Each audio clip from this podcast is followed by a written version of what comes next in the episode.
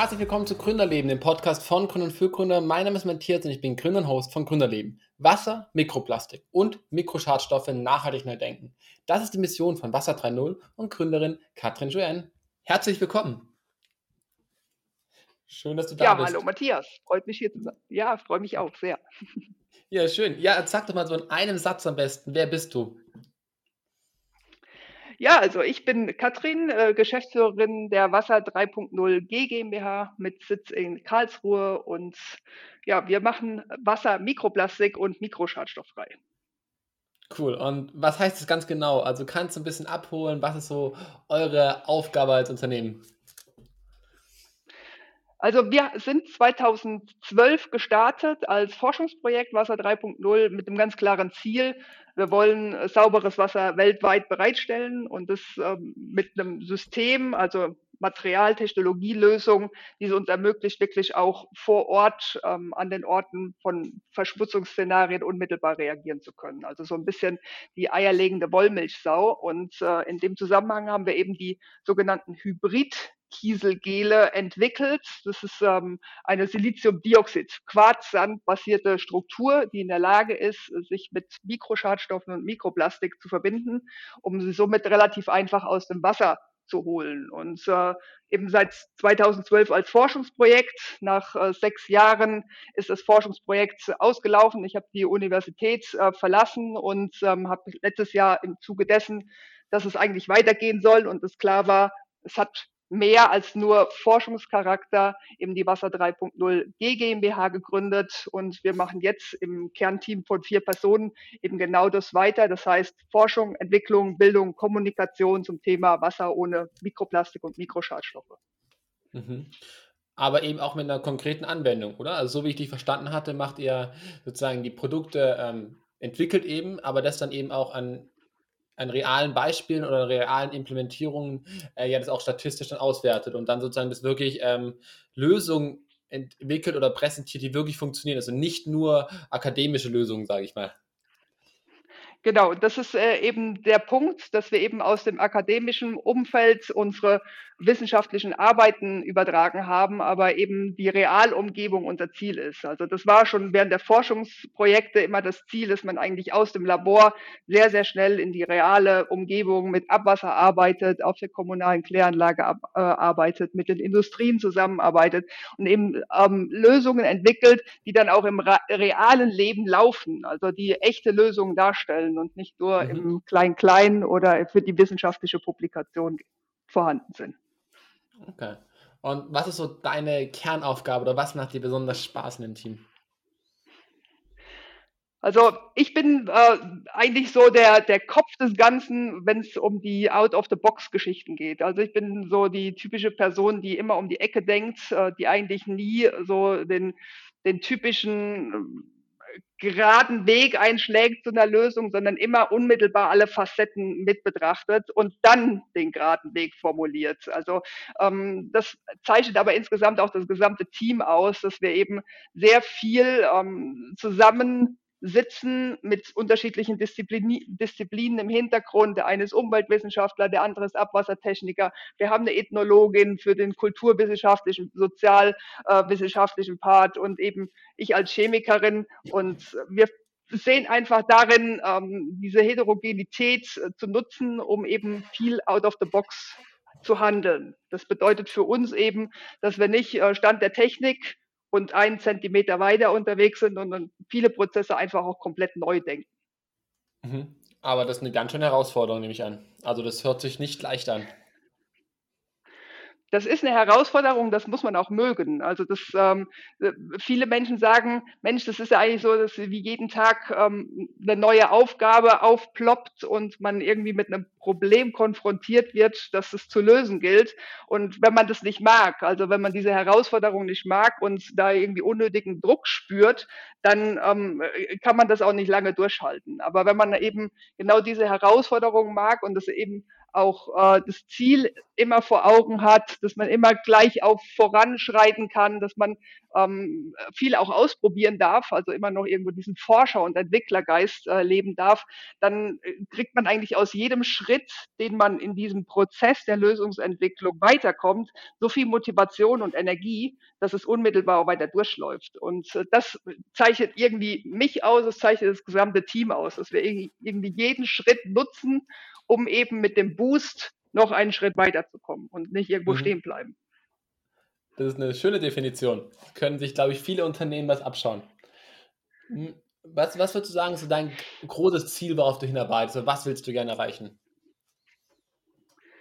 Also ich persönlich äh, würde sehr gerne erreichen, dass äh, wir im Wassersektor zu der, zu, dem, zu der Transformation kommen, wo wir wirklich lösungsorientiert äh, gemeinsam äh, zusammenarbeiten. Und dass nicht jeder irgendwo seinen rein ökonomischen Profit vorne anstellt, dass es eben um die gemeinschaftliche Lösung eines globalen Umweltproblems, was wir eben mit diversen Wasserverschmutzungen haben, ähm, dass es damit einhergeht, diese Gemeinschaftlichkeit und das Ziel sauberes Wasser weltweit zu verfolgen. Und äh, für mich ist es mhm. enorm wichtig, eben diese Netzwerkstrukturen ähm, auch zu nutzen, positiv zu nutzen, viel Energie aus den Netzwerken zu ziehen, um eben ja diese, diese, dieses Ziel auch zu erreichen und das eben in der Gemeinschaft zu erreichen. Und ja, das würde ich mir einfach wünschen, dass man viel, viel mehr ähm, interagiert, viel mehr gemeinsam Dinge entwickelt um eben dann auch gemeinsamen Impact zu erzeugen und nicht immer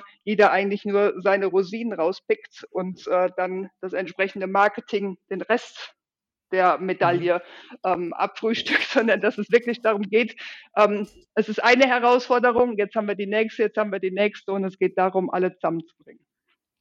Cool. Und hast es, wolltest du schon immer in der sozusagen ein soziales Startup gründen oder eine GmbH gründen? Oder hast du dir auch gedacht, du gehst mal in die freie Wirtschaft raus und arbeitest was anderes? Und was ist so deine, deine Grundbasis? Wo kommst du her? Also ich bin ja von Haus aus Chemikerin, das heißt wirklich ähm, im Studium äh, sehr stark getrieben Richtung Diplom. Dann war klar, nach dem Diplom, da muss irgendwo der Doktor noch hinten dran kommen. Und äh, in der Promotionszeit hatte ich schon wahnsinnig viele Kontakte zu Industrieunternehmen und es war irgendwo klar vorgezeichnet, nach der Promotion geht es irgendwo raus in die Industrie. Und mhm. äh, wenn man das mal gemacht hat, also diesen Sprung auch in die Konzernstrukturen gemacht hat, dann ähm, gibt es irgendwo sehr häufig äh, neuralgische Punkte, wo man überlegt, ist es das oder ist es das nicht? Und äh, dieser neuralgische Punkt war eben bei mir so 2010, 2011, wo ich äh, kurzfristig durch einen Radunfall mal wieder ähm, ausgebremst wurde in meinem eigenen Antrieb und da saß und überlegt habe, was möchte ich eigentlich tun und sehe ich mich auch weiterhin im, in der Fernsteuerung eines Konzerns oder möchte ich lieber was eigenes machen? Mhm. Und ähm, dann gab es eben diese Möglichkeit, Juniorprofessorin für organische und ökologische Chemie, ähm, zurück an die Uni, eigene Forschungsgruppe. Und ich habe für mich gesagt, okay, diese Juniorprofessur dauert sechs Jahre. Das mhm. ist für mich der Exit aus der Konzernstruktur und ich mhm. habe sechs Jahre Zeit, mich eigentlich frei zu entfalten.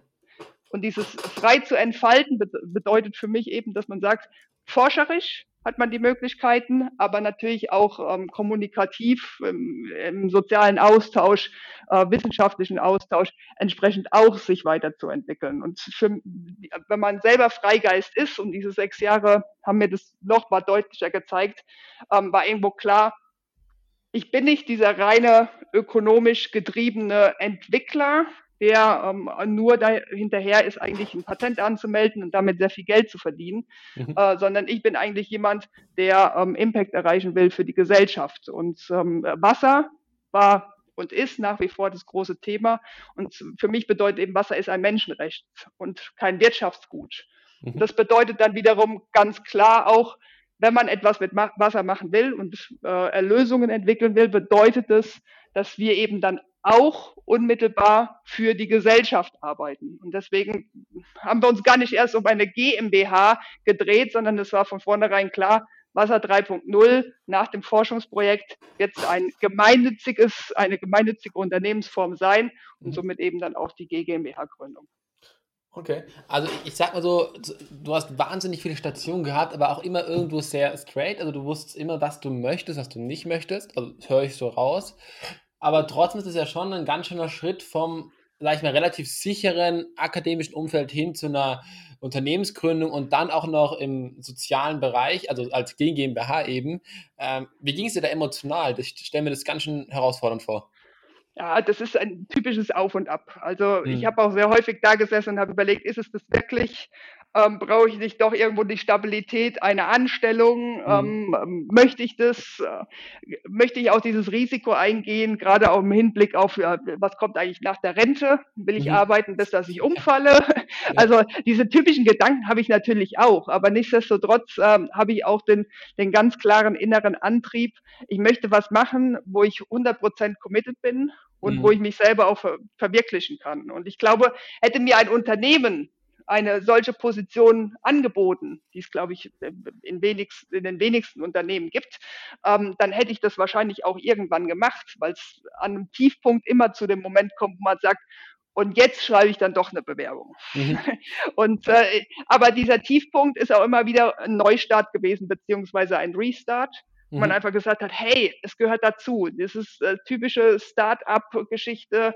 Man muss erstmal anlaufen. Es muss sich auch, das, äh, es muss sich in der Öffentlichkeit ähm, zeigen, dass man etwas Gemeinnütziges ähm, mit Lösungen entsprechend versieht, aber es muss sich eben auch im Wassersektor implementieren. Und Mhm. die Menschen im Wassersektor müssen ja auch verstehen, dass man nicht der Standardwettbewerber ist, der jetzt wie ein Pilz aus dem Boden sprießt und da mit großem Marketing und Aufwand äh, irgendwo äh, alle anderen niedermetzeln möchte, sondern Mhm. wir sind ja eben genau das Gegenteil. Also wir wollen gemeinsam mit dem in Anführungszeichen Wettbewerb ja die Lösung entwickeln, weil es ja schon recht viel Gutes gibt. Und Mhm. ähm, wir versuchen einfach das, das äh, Gute noch ein bisschen weiter äh, zu optimieren und zu verbessern, damit man einfach auch diese zukünftigen Herausforderungen bewältigen kann.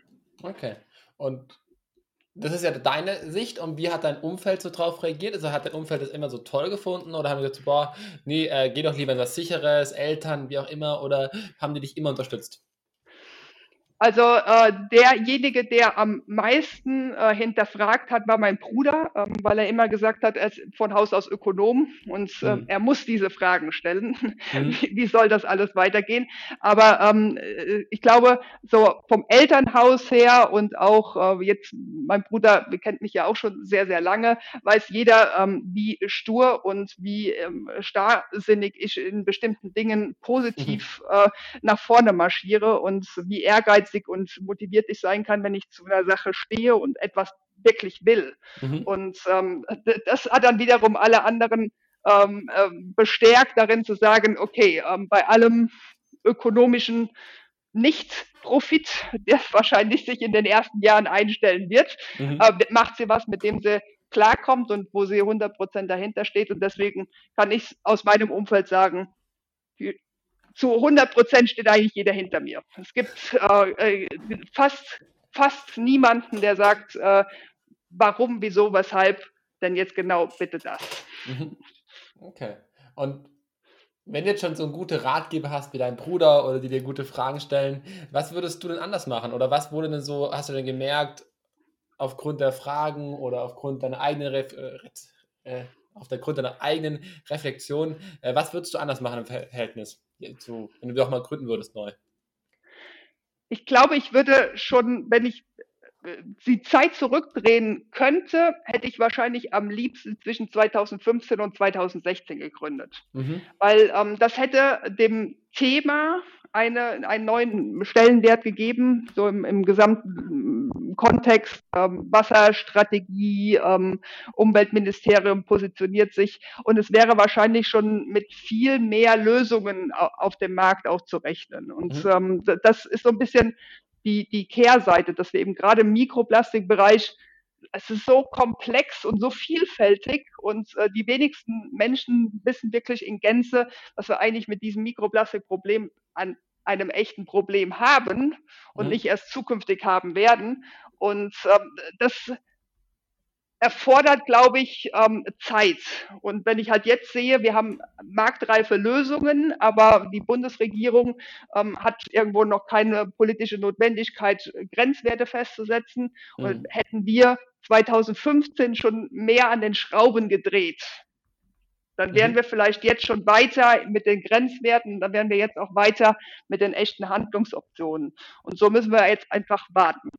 Und das ist natürlich das leidige Thema, dass man eben durch Warten zwar den einen oder anderen Early Adopter für sich begeistern kann und darüber Referenzen zeigen kann, wie es laufen kann und in Zukunft laufen wird, aber ohne politische Grenzwerte natürlich die Flächendeckung ausbleibt. Und das sind so die, die, die, äh, die Krux bei unserem Thema, eben zu sagen, der einen Seite müssen wir warten, bis die Politik Grenzwerte definiert, an die sich jeder zu halten hat, mit möglichst kurzen Übergangsfristen. Und auf der anderen Seite haben wir jetzt schon Lösungen, um ein Problem, was jetzt auch schon vorhanden ist, anzugehen. Also ein bisschen okay. schwierig. Und äh, dieses Jahr ist ja Wahljahr. Hast du das Gefühl, da gibt es eine Veränderung oder es hat sich was verändert oder auch in der Kommunikation mit euch, mit Kunden oder mit Partnern? Äh, oder würdest du sagen, dieses Jahr ist genauso wie letztes Jahr? Ähm, von der Herangehensweise in der öffentlichen Wahrnehmung würde ich sagen, äh, die Farbe Grün ähm, mhm. überwiegt. Also jeder ähm, hat mittlerweile irgendwo in, in seinem Logo äh, Grün eingebaut, sei es durch einen neuen Slogan, Schriftzug oder dann doch die farbliche Umgestaltung eines Logos. Das ist äh, sehr erstaunlich und ähm, was mir halt auffällt, ist, dass auch sehr viel ähm, passiert im, im Rahmen des Marketings mit dem mhm. Begriff mhm. Grün. Und äh, im, im Wahljahr ist es enorm präsent, weil natürlich auch sehr viel Werbung geschaltet wird und man auf bestimmte Probleme Aufmerksamkeit, also aufmerksam machen möchte.